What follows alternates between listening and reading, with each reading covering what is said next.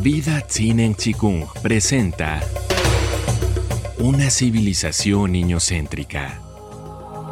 Cómo una crianza amorosa puede salvar a la humanidad.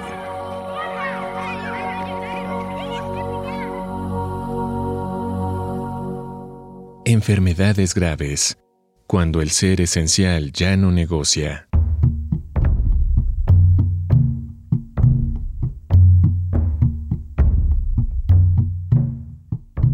Cuando una enfermedad grave se instala, es porque nuestro sí mismo ya nos venía dando señales desde hace 5, 20 o 50 años. Durante todo este periodo les hemos restado importancia o les hemos combatido con medicina alopática. La cuestión es que un buen día el síntoma se presenta en todo su esplendor y aparece una enfermedad seria, como un cáncer agresivo, por ejemplo. Paradójicamente, esto aún es una nueva oportunidad para comprender qué es lo que nuestro sí mismo está manifestando y nuestro personaje aplasta una y otra vez.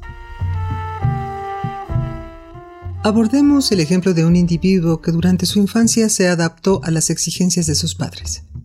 Tal vez era un niño sensible, pero creció en una familia o en una comunidad en la que el ascenso a una clase social acomodada era el anhelo primordial.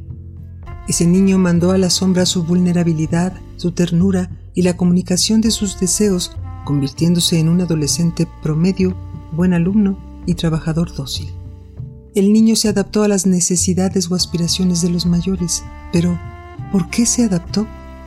Para ser amado, cosa que precisamos por el solo hecho de ser niños.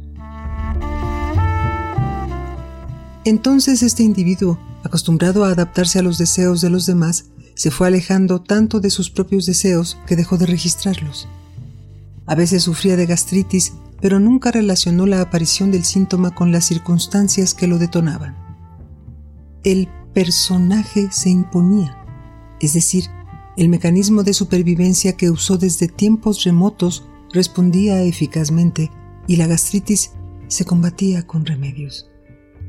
Alguna vez tuvo cálculos biliares, pero también consumió remedios hasta que tuvieron que practicarle una pequeña intervención.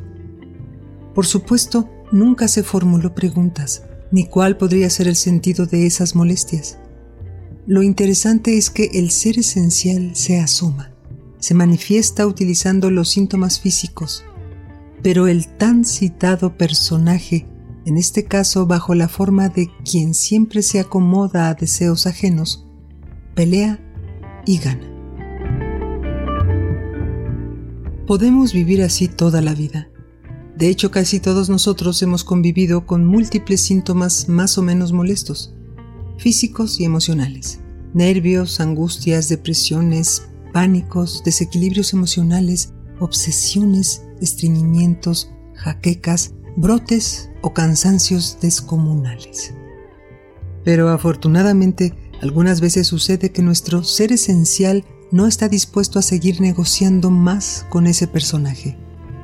El yo auténtico, el ser verdadero, ya no quiere seguir viviendo alejado de su sí mismo, transcurriendo una vida prestada, sirviendo a intereses ajenos, estando fuera de su propio territorio.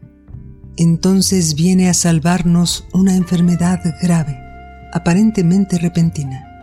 Es la voz del sí mismo que nos dice, no más, ya basta.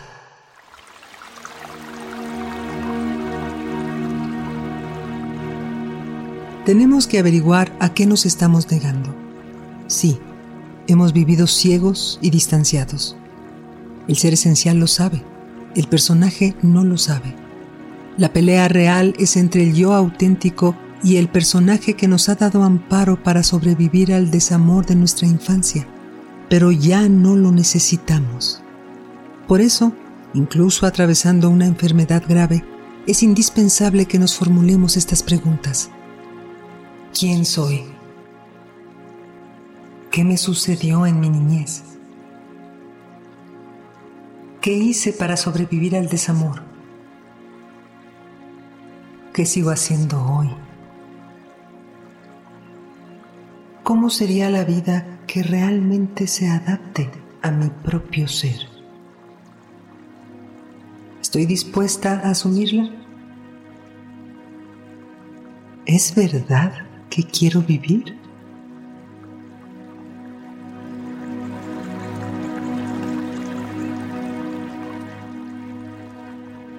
La enfermedad grave nos brinda una nueva y exquisita oportunidad.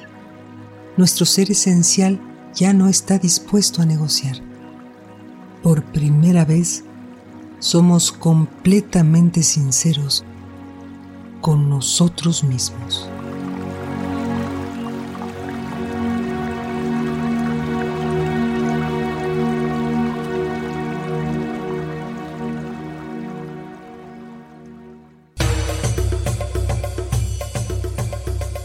Vida Tsinen Chikung presentó Una civilización niñocéntrica. Cómo una crianza amorosa puede salvar a la humanidad.